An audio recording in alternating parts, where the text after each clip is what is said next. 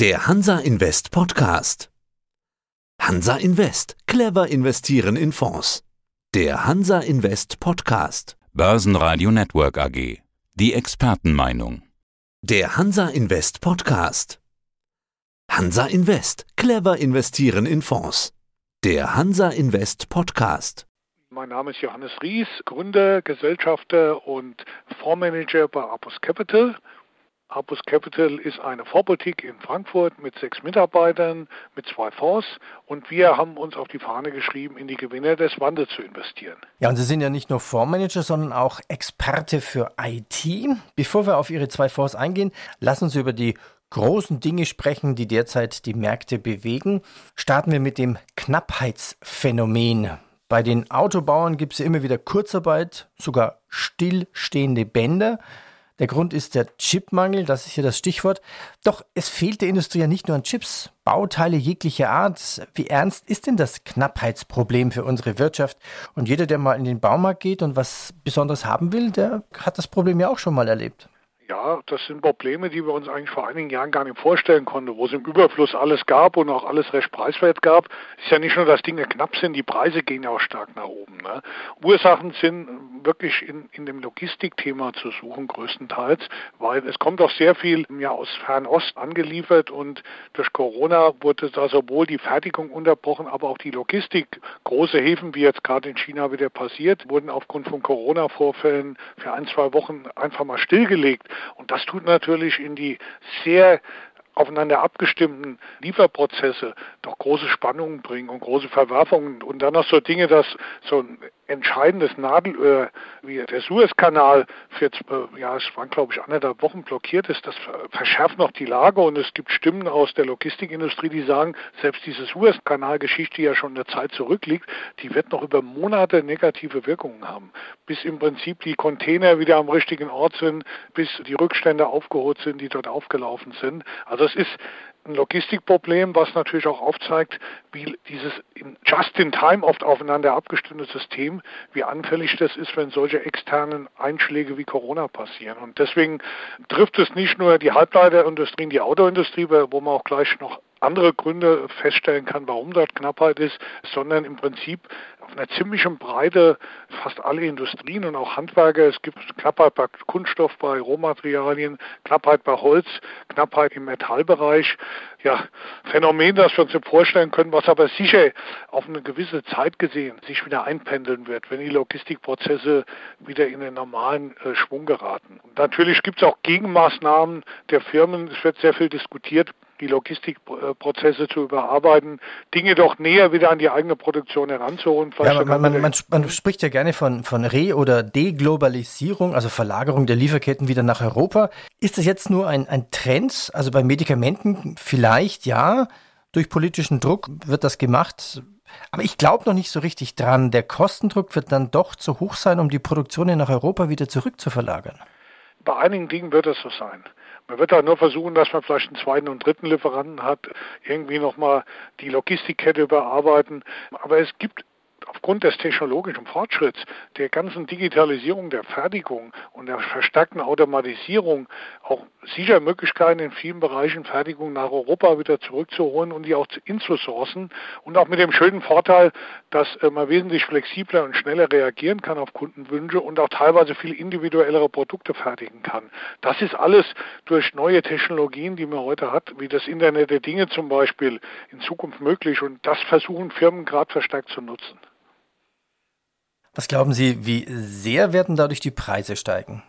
Durch die Verlagerung, also jetzt, die, dass die Preise im Moment steigen, das hängt einfach mit zusammen, dass die Lieferketten äh, aus dem Ruder gelaufen sind, Produktionen stillgestanden sind und Leger auch erstmal in der Pandemie runtergefahren wurden, weil man gedacht hat, das dauert alles viel länger, als es dann sich in Wahrheit herausgestellt hat. Längerfristig rechne ich nicht unbedingt mit höheren Preisen, weil, wie gesagt, durch Automatisierung, durch neue Technologien äh, lässt sich mit sehr wenig Personal, hochautomatisiert, hocheffizient, höchstwahrscheinlich eine ganze Menge Dinge, die man heute im Fernost herstellt, zu ähnlichen oder den gleichen Preisen vielleicht sogar teilweise günstiger hier fertigen. Das wird kein Prozess sein, der innerhalb von einem halben Jahr passiert, aber in, das Jahrzehnt könnte eher ein Jahrzehnt ja, von verstärktem Rückwandern von, von Fertigung ähm, wieder nach Europa oder zumindest näher an die Produktion sein. Wie gesagt, vieles wird dort bleiben, einfach aus weil auch mit neuen Technologien das nicht effizient hier darzustellen ist, weil auch teilweise das Know-how alleine nur noch in Asien ist. Aber äh, prinzipieller Trend ist klar festzustellen. Es äh, gibt sich auch aus Umfragen der Industrieverbände, wie reagiert man auf diese Logistikprobleme.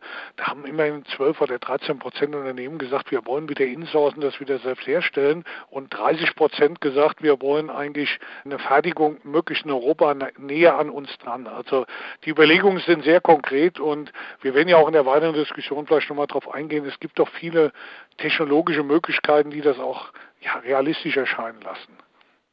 No, hake ich doch gleich ein. Was meinen Sie damit, mit diesen technologischen Möglichkeiten? Ja, wir sind an so einer Art äh, ja, Inflection Point, wo im Prinzip die Digitalisierung jetzt richtig an Schwung gerät. Das hängt mit zusammen.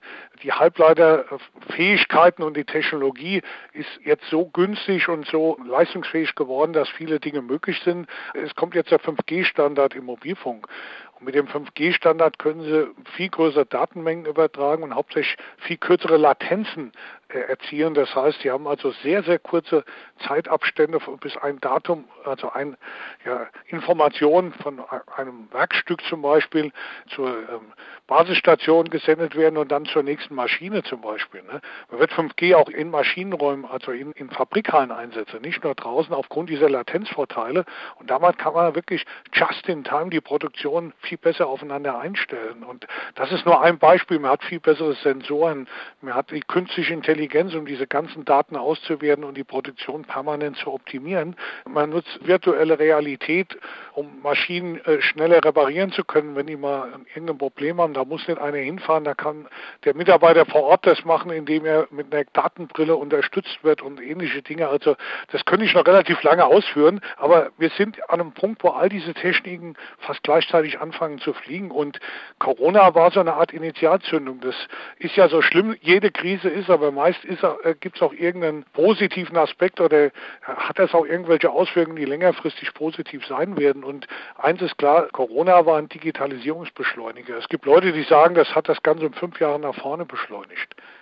Das kann man sich wirklich auch so vorstellen. Sie haben ja zwei Fonds. Der eine ist der Apus Capital Revalue Fonds. Ja. Da geht es um Technologie, Medien, Telekommunikation, IT, Industrie, also über das Thema, wo wir uns so ein bisschen gerade unterhalten haben. Und der zweite Fonds, hier geht es um was, ich nenne es einfach mal was Längeres, um einen Marathon. Ja. Der Apus Capital Marathon Fonds. Äh, was ist denn die Definition von Marathonfonds? Man, Sie suchen ja Marktführer mit Nischen. Was bedeutet das? Also Marathonfonds heißt wirklich, wir suchen die Langläufe an der Börse, also die Unternehmen, die über eine lange Zeit dem Investor viel Freude machen, die deswegen auch ein stabiles Geschäftsmodell haben, Marktführer in ihren Bereichen sind, oft sind es auch Nischen, das muss nicht unbedingt so sein, und ein Geschäftsmodell haben, wo es gute Margen erzielt werden, auch ein gewisser Hebel in die Marge noch reinkommen kann, guter Cashflow erzielt wird. Wir mögen insbesondere auch, wenn das Management, die Eigentümerverhältnisse stabil sind, weil wenn dort Unruhe reinkommt, zum Beispiel im Gesellschafterkreis, das ist oft auch schädlich für die Geschäftsentwicklung. Also die Unternehmen, die sich die nächsten Jahre sehr stabil nach vorne entwickeln werden, die sind oft kein Schnäppchen mehr, weil die sucht man eher, da gehen wir vielleicht auch nochmal später drauf ein, auch in unserem Revellium-Fonds. Das sind auch Unternehmen, wo die große Neubewertung, wenn ich was so sagen will, auch schon mal stattgefunden hat. Der Markt hat erkannt, das sind sehr gute Unternehmen, die in einem wachsenden Markt als Marktführer etabliert sind. Aber die Unternehmen wachsen permanent weiter, das Management findet neue Ideen, macht Zukäufe und, und, und. Umsatz und Gewinn steigen sehr kontinuierlich und das schlägt sich auch eine sehr kontinuierliche Kursentwicklung nieder. Und das wollten wir eigentlich äh, in diesem Fonds widerspiegeln und der Revelio-Fonds war ja zuerst. Wir haben auch festgestellt, es gibt einige Kandidaten aus unserem Revelio-Fonds, die sich eigentlich zu solchen Marathon-Kandidaten entwickelt hatten. Die hätten in den ersten Fonds nicht mehr reingepasst, aber so hatten wir auch noch ein zweites Vehikel, wo wir das Know-how Know-how und die Kontakte, die wir dort aufgebaut haben, auch weiter für unsere Investoren sehr sinnvoll nutzen konnten. Marathonform. Gehen wir doch Beispiele durch, welche Firmen drin sind, dann wird es vielleicht klarer, warum Sie auch diese Firmen gekauft haben und warum dieser Begriff Marathon. Was macht Nautic Water? Ja, Nordic Waterproofing, ganz genau. Da kann ich vielleicht schon mit anfangen. Da gibt es eine schöne Geschichte, warum eigentlich der Marathonfonds gegründet wurde. Und das beruht genau auf unser erstes Meeting mit dem Unternehmen Nordic Waterproofing. Das ist also eine skandinavische Gesellschaft, die stellt Dachpappe her. Dachpappe klingt ja erstmal eher langweilig, aber Dachpappe ist von der Seite spannend, weil ich bin damals zu dem Unternehmen zum Meeting hingegangen ohne große Erwartungen. Es war eher ein Freundschaftsdienst an das Unternehmen, was die an die Börse gebracht hat. Und die waren auf Roadshow, wie man so schön sagt, die haben sich vorgestellt in Deutschland. Und die Dachfarbe war irgendwie nicht so attraktiv, dass die viele sehen wollten. Und da habe ich jemandem Gefallen getan und bin halt hin und habe mir das mal angehört und kam ganz begeistert zurück und habe gesagt, pass mal auf, es gibt nur zwei Dachpapphersteller in ganz Skandinavien. Und die können schon immer recht Konkurrenz machen, weil die Verarbeitungsverfahren unterschiedlich sind und der Dachdecker in der Regel das Verfahren deswegen nicht wechselt. Und dann an den Gesamtkosten der Dachsanierung sind das noch 5 Prozent, also das ist relativ preisunsensibel. Und Wettbewerb vom Außen kann kaum reinkommen, weil halt, ja, das Zeug ist schwer und im Verhältnis, wie gesagt, zu den Gesamtwertschöpfungen eigentlich uninteressant ist, von Deutschland zum Beispiel nach Skandinavien zu transportieren. Und Dächer werden immer repariert. Es gibt sehr viele Bauten aus den 50er, 60er Jahren, wo genau das Thema jetzt ansteht. Und das Management hat auch viele tolle neue Ideen, wie zum Beispiel begrünte Dächer oder äh, unter Umweltgesichtspunkten sehr vorteilhafte Fassaden, Fertigbauteile. Das waren Ideen, wo die noch investieren wollten. Also ich kam da recht begeistert zurück wir haben aber festgestellt, in unseren Revalue passt das nicht rein. Und die, an dem Tag, weil wir solche Fälle schon öfter haben, das ist vor ungefähr vier Jahren der Fall gewesen, haben wir beschlossen, den Marathonfahr aufzulegen. Und Nordic Waterproofing als echter Marathonläufer ist immer noch in dem Fonds enthalten und hat sich auch sehr erfreulich, sogar über unsere Erwartungen gut entwickelt. Anderes Beispiel, äh, Au pair, also Altenheime. Ja. Ja, äh, wir werden leider alle älter. Ich bin ja auch nicht mehr so ganz jung, gehe auf die 60 zu und die Nachfrage, weil wir älter werden und auch die bundesstarken Jahrgänge jetzt langsam älter werden, nach Altenheimkapazitäten nimmt ständig zu. Und Opea ist einer der drei Anbieter aus Frankreich, wo das Thema schon lange von großen Ketten abgedeckt wird. Also Opea hat über 1000 Altenheime, inzwischen nicht nur in Frankreich, die haben auch nach Deutschland expandiert, nach Benelux, nach Italien, äh, gehen auch inzwischen sogar aus Europa raus zum Teil. Und der Riesenvorteil dieser Ketten ist, dass die Einkaufsmacht haben, deswegen Dinge besser einkaufen können, einheitliche Standards für, für die Ausbildung ihrer Mitarbeiter haben, andere soziale Standards für die Mitarbeiter bieten können und relativ hohe Qualität darstellen können. Und das ist ein strukturell wachsender Markt. Das ist ein klarer Marktführer, der aufgrund dieser internationalen Expansion und der steigenden Nachfrage auch weiter wachsen kann. Und das bei sehr ordentlichen Margen und nebenbei noch der Effekt, die Hälfte der Immobilien gehört OPA. Und dieser Wert der Immobilien, der auch gerade durch die Entwicklung der Immobilienpreise in Europa in den letzten Jahren noch deutlich gestiegen ist, der ist im Kurs auch noch nicht mal richtig berücksichtigt unseres Erachtens nach. Also wir das ist für uns auch so ein typischer Marathonwert, der auch von einer großen Veränderung unserer Welt, von einem Megatrend profitiert und da als Marktführer sehr gut positioniert ist und stabile Margen hat. Auch das Thema Corona hat noch kurz auf der Aktie gelastet, aus bekanntem Grund. Inzwischen hat man das alles durchgeimpft, natürlich wie bei uns in Altersheimen auch und die Sicherheitskonzepte angepasst und das Unternehmen wächst seit dem letzten Quartal wieder sehr erfreulich. Machen wir doch noch ein paar Beispiele. Teleperformt, warum ist das ein Marathonläufer? Ja, Teleperformance, mit dem hat der meiste, mit dem Unternehmen haben die meisten von uns sicher schon mal zu tun gehabt.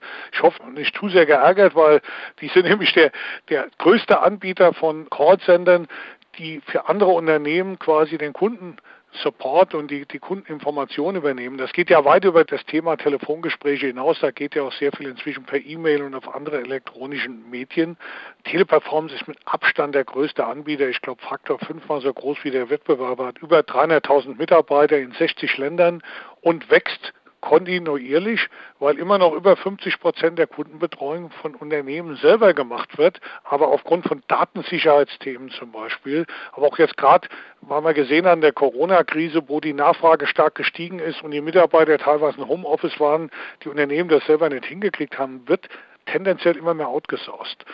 Davon profitiert Teleperformance, zudem weil sie halt weltweit wirklich der Beste sind, was Datensicherheit anbelangt, weil man auch vor Jahren mal ein Problem gehabt hat und extrem in das Thema investiert hat. Und das Unternehmen entwickelt sich da mit schönen zweistelligen Wachstumsraten und sehr guten Margen sehr erfreulich und deswegen auch ein typischer Kandidat, den man in so einem Portfolio halten kann und wird auch sicher noch eine Zeit lang bei uns im Marathon drin bleiben, als echter Marathonläufer. Ja, so ein Marathonläufer ist auch Software natürlich, Salt Systems. Ist das der CAD-Anbieter? Dassault Systems, genau. Das ist ein, ein, Unternehmen, was wir im Revelio vor so ein bisschen verpasst haben. Wir hatten schon immer gute Kontakte dahin. Ein französisches Unternehmen ist der Weltmarktführer für 3D-Software. Und das ganze Thema ging mal los in der Flugzeug- und Automobilindustrie. Da wird es ja schon länger eingesetzt. Die Software CATIA heißt das Hauptprodukt von denen. Aber das ganze Thema hat sich extrem ausgeweitet. Also einmal, dass man weit über die reine Entwicklung hinausgeht, sondern inzwischen den ganzen Lebensprozess von, von, von so einem Produkt abdeckt. Das wird mit der Fertigung abgestimmt und auch die Daten, die von dem Markt, von den Kunden zurückkommen, werden in die Verbesserung der Produkte permanent eingebaut. Das nennt man den sogenannten digitalen Zwilling. Aber hauptsächlich das So System hat inzwischen quasi alle Branchen abgedeckt. Man ist also im Gesundheitsbereich, man ist im Bergbau, man ist in der Konsumerindustrie. Alle nutzen sie inzwischen eigentlich das Thema Thema 3D-Entwicklung, um die Produkte schneller zu entwickeln und auch dann virtuell zu testen, indem man im Prinzip Simulationen fährt und zum Beispiel beim Auto nicht mehr 100 Autos gegen die Wand fahren lässt, sondern vielleicht nur noch zwei, den Rest alles mit der Software von da so abdeckt. Aus dem Grunde ein strukturell wachsender Markt mit einem führenden Unternehmen mit einer sehr guten Marge, das auch immer mal die eine oder andere Akquisition macht und äh, obwohl die Aktie sicher kein Schnäppchen ist, doch sich sehr, sehr kontinuierlich entwickelt und wo man sie im Revalue so ein bisschen verpasst haben, da suchen wir ja die Neubewertung, wo Unternehmen neu entdeckt werden quasi von der Börse und als Gewinner des Wandels Sprünge machen in Umsatz und Ergebnis. Das ist da nicht der Fall mehr. Das war schon ein paar Jahre vorher passiert, sogar bevor wir den Revelio aufgelegt haben. Aber in den Marathon passen die hervorragend rein und es ist kein Ende dieses Wachstumstrends eigentlich bei Dassault zu sehen. Ja, ich würde sagen, ein, ein, Beispiel machen wir noch. Ähm, ja. bei, bei, bei Krankenhäusern könnte ich mir auch vorstellen, jetzt auch durch Corona kommt die Digitalisierung. Ist das die ja. Riesenchance bei Nexus? Ja, genau. Nexus ist also auch ein Kandidat, den wir schon lange drin haben, der sich auch sehr, sehr erfreulich entwickelt. Nexus ist äh, einer der drei großen Anbieter von Krankenhaussoftware in Europa.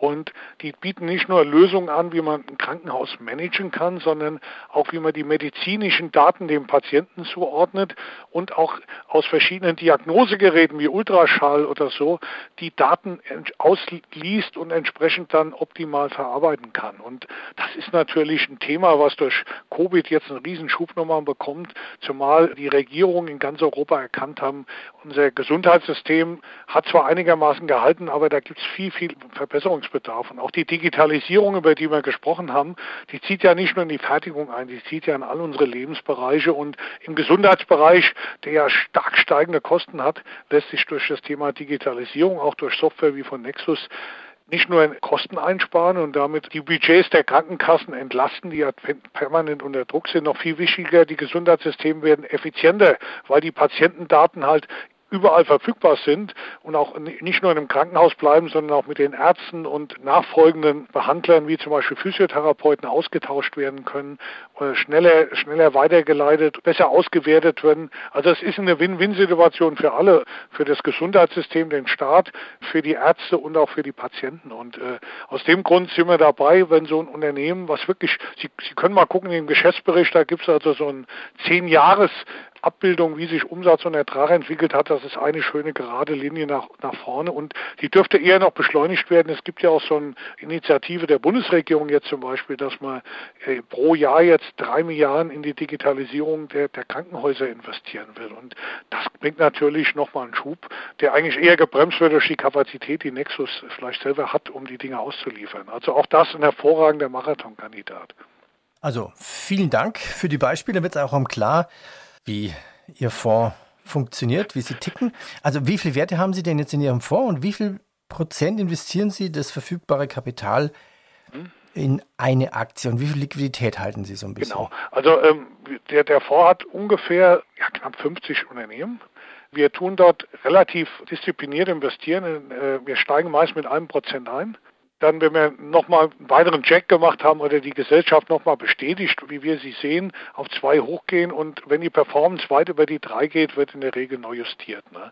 Im Moment hat man relativ viel Cash, weil die, der Fonds hat sich in dem Jahr insbesondere sehr, sehr gut entwickelt, auch seine, seit seiner Auflage sehr, sehr gut entwickelt, deutlich über die Märkte, hat in dem Jahr über 20 Prozent gemacht, äh, year to date und der eine oder andere Wert ist doch deutlich über die drei Prozent gelaufen und dann haben wir äh, Rejustierungen vorgenommen und halten im im Moment äh, auch mit Blick so auf die etwas unsichere Lage, was die Delta-Variante uns bringen könnte und und und etwas mehr Cash in dem Fonds, also ist um die 15 Prozent, was wir aber sicher die nächsten Wochen oder Monate auch wieder in den Fonds einfließen lassen. Es sind ja per se ein Aktienfonds und da sollen auch Aktien drin sein, zumal diese Marathon-Kandidaten sich selbst in Krisenzeiten eigentlich stabiler entwickeln als als normale Aktien.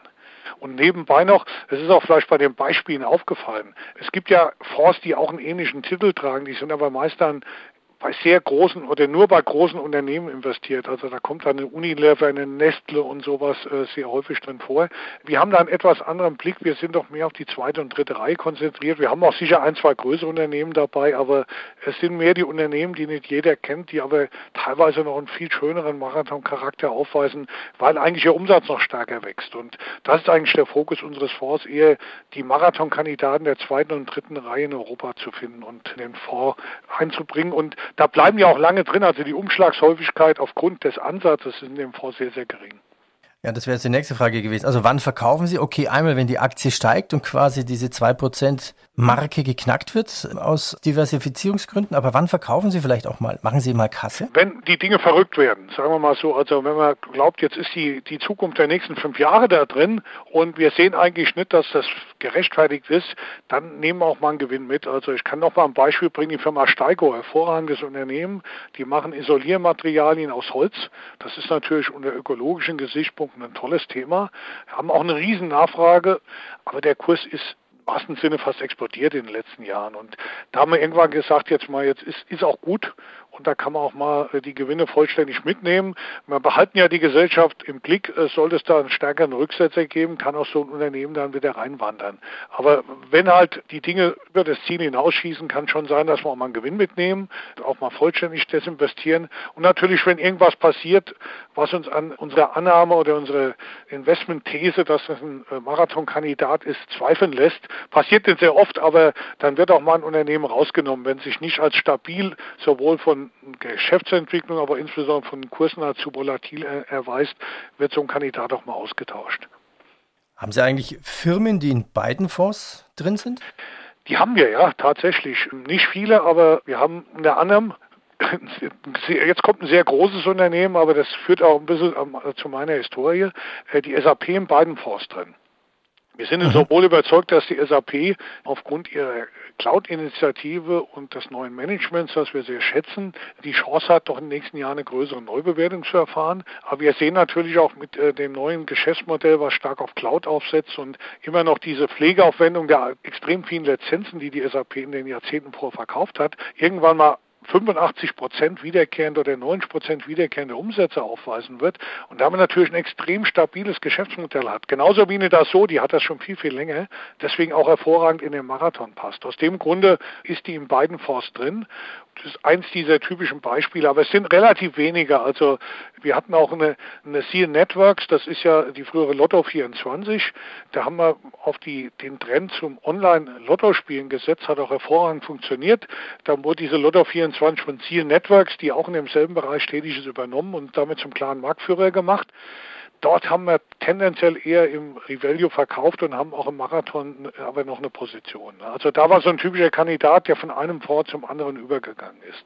Aber, aber es, ist, es, ist noch, es sind noch relativ wenige. Ja, aber Sie kennen ja anscheinend SAP schon ziemlich lange, also quasi als SAP noch eine Wellblechhütte ja, nicht ganz so extrem, aber, aber ich bin ja schon über 30 Jahre, 34 Jahre im Geschäft und 1990 als damals junger Analyst bei der Commerzbank bin ich zum ersten Mal zur SAP gefahren. 89 kam das Unternehmen an die Börse und da sind wir in Waldorf, wer schon mal da war, weiß, da gibt es eine, eine SAP-Stadt inzwischen. Ne? Da gibt es auch einen Hassau-Plattner-Kreisel und einen Dietmar-Hopp-Allee und 30 Riesengebäude, Parkplätze, ich glaube, für 40.000 Autos und, und, und.